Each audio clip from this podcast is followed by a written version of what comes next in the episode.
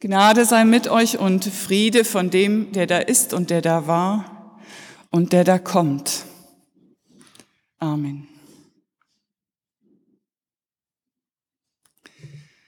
Damit haben wir nicht gerechnet. Ganz merkwürdig, auch wenn Menschen lange krank sind, kann der Tod überraschend kommen. Damit haben wir nicht gerechnet. Wir dachten, wir hätten noch Zeit. Auf einmal ist es zu spät. Zu spät für ein Ich liebe dich. Entschuldige bitte. Ich bin stolz auf dich. Ich danke dir. Es war schön mit dir. Zu spät für ein lang gehegten Wunsch, ein Wiedersehen, eine gemeinsame Unternehmung. Es gibt ein zu spät. Das Öl ist ausgegangen. Es kann nicht so schnell Nachschub beschafft werden. Der Bräutigam ist weg, die Tür ist zu. Die Tür bleibt zu. Ich lese noch einmal Matthäus 25 in Auszügen in einer modernen Version. Als sich die Ankunft des Bräutigams verzögerte, wurden sie alle müde und schliefen ein. Plötzlich um Mitternacht wurden sie mit dem Ruf geweckt. Der Bräutigam kommt, steht auf und begrüßt ihn. Da sprangen die Mädchen auf und brachten ihre Lampen in Ordnung. Die fünf, die nicht genügend Öl hatten, baten die anderen, Gebt uns etwas von eurem Öl, unsere Lampen gehen aus. Aber die Klugen antworteten, Unser Öl reicht gerade für uns selbst. Geht doch in den Laden und kauft euch welches. In der Zwischenzeit kam der Bräutigam und die Mädchen, die genügend Öl für ihre Lampen hatten, gingen mit ihm in den Festsaal. Dann wurde die Tür verschlossen. Später kamen auch die fünf anderen. Sie standen draußen und riefen, Herr, mach uns die Tür auf. Aber er erwiderte, was wollt ihr denn? Ich kenne euch nicht. Deshalb seid wach und haltet euch bereit, denn ihr wisst weder an welchem Tag noch zu welchem Zeitpunkt ich kommen werde.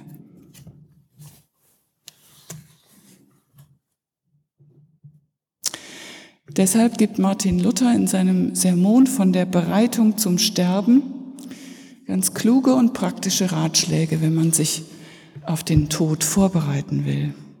Zum Beispiel, das Hab und Gut zu verteilen, damit nicht bleibe nach seinem Tod Ursach für Zankhader oder sonst einen Irrtum, der unter seinen zurückgelassenen Freunden für Unruhe sorgt. Und auch, dass man vergebe, freundlich, rein, um Gottes Willen allen Menschen, die uns beleidigt haben. Und begehre Vergebung von allen Menschen, deren wir viele ohne Zweifel beleidigt haben. Ich füge noch hinzu, lebensklug ist der, der nichts aufschiebt auf die Zeit, wo die Kinder aus dem Haus sind, man im Ruhestand ist, man die alten Eltern nicht mehr versorgen muss. Nichts schieben. Komm, wir machen das jetzt. Das ist nicht immer leicht, aber klug, weil man nicht weiß, ob die Zeit für später noch reicht.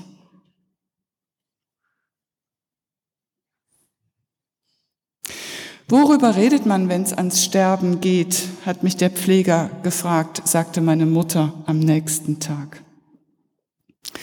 Am Abend zuvor hatte ich Abschied genommen von ihr, weil ihr Zustand mit einer doppelseitigen Lungenentzündung sehr kritisch war. Und der Pfleger war pff, unerwartet spontan ins Zimmer gekommen und hatte mich gesehen, mit Tränen in den Augen, mit einer Bibel und einem Gesangbuch auf dem Schoß. Und am nächsten Tag fühlte sich meine Mutter ein bisschen besser und berichtete von der Frage des Pflegers, worüber redet man, wenn es ans Sterben geht.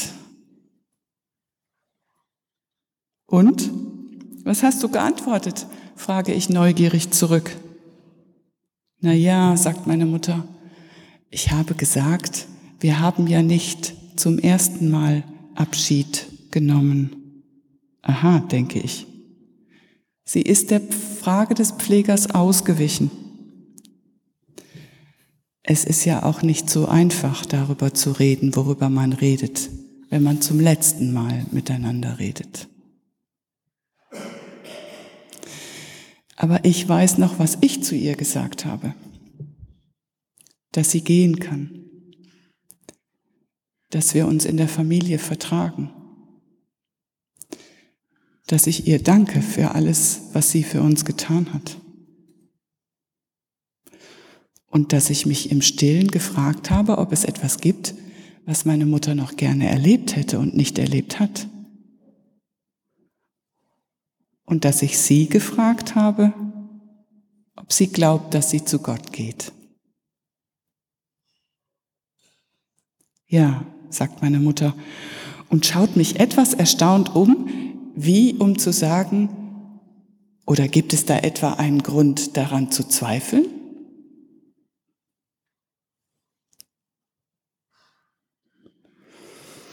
Als ich die Diagnose Krebs hörte, war ich merkwürdig ruhig, sagte die Frau, die ich nach ihrer Krebsoperation im Krankenhaus besuchte. Ich spüre ihr Erstaunen über sich selbst. Und wie erklären Sie sich das? frage ich. Wären Sie einverstanden gewesen, wenn Sie hätten gehen müssen? Na ja, sagt sie. Ich habe viele Fehler gemacht, aber ich habe auch vieles richtig gemacht. Also sind Sie mit sich im Reinen, frage ich. Sie nickt.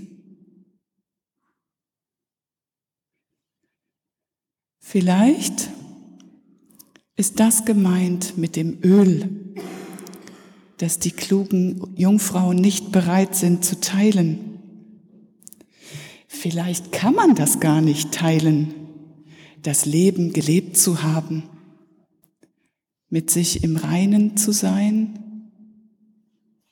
das Vertrauen auf Gott, der alles, was unfertig ist, fertig macht und was unrein geblieben ist, heil macht. Das muss schon jeder für sich selbst haben. Das ist Öl, das man nicht teilen kann.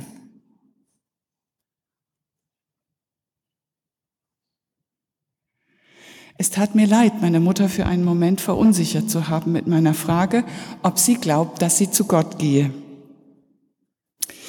Als sie mit Ja antwortete, fast ein wenig trotzig, dachte ich, ja, so ist das. Da müssen wir uns am Ende mit Macht in Gottes Arme werfen und darauf vertrauen, dass er uns auffängt.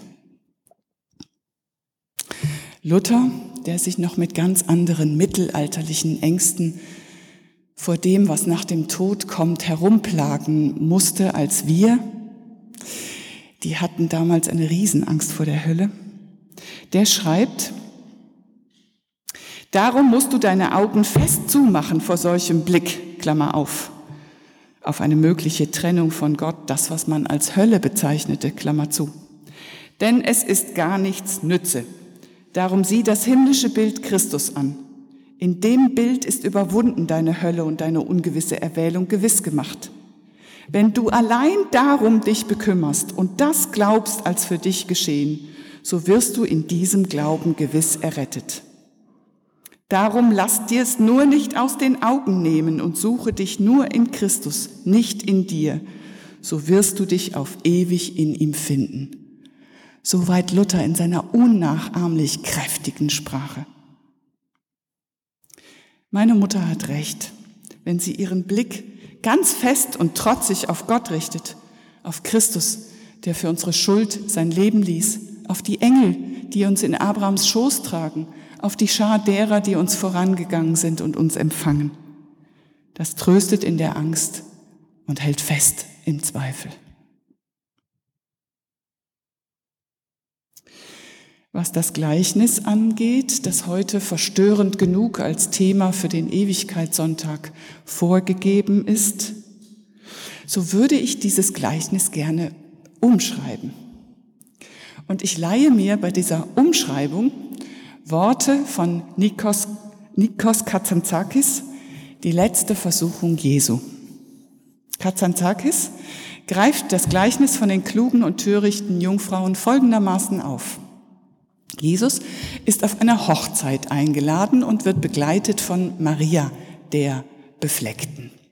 Und er merkt, dass in dieser Gesellschaft Maria, also über die wird geredet und am liebsten hätte man sie gar nicht dabei. Das ärgert ihn ganz furchtbar. Er wird zornig und betrübt und erzählt das Gleichnis aus dem Matthäusevangelium den Hochzeitsgästen. Jesus sagt, fragt, was glaubt ihr, meine Schwestern, sei das Himmelreich?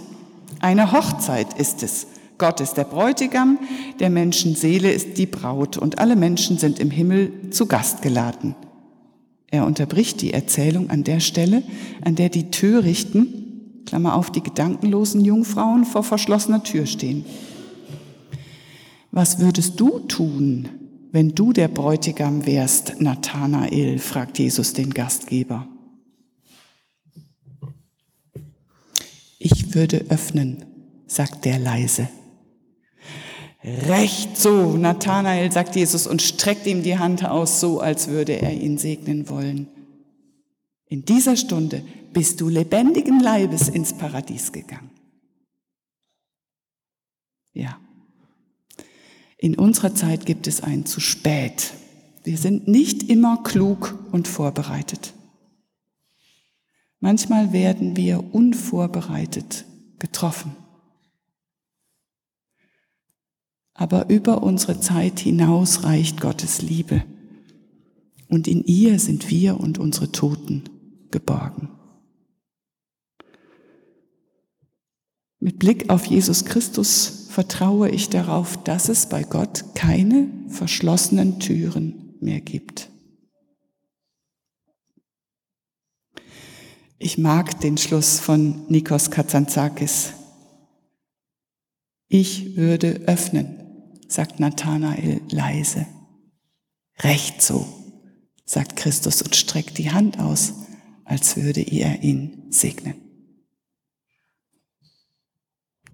Und der Friede Gottes, der höher ist als all unsere menschliche Vernunft, der bewahre unsere Herzen und Sinne in Christus Jesus. Amen.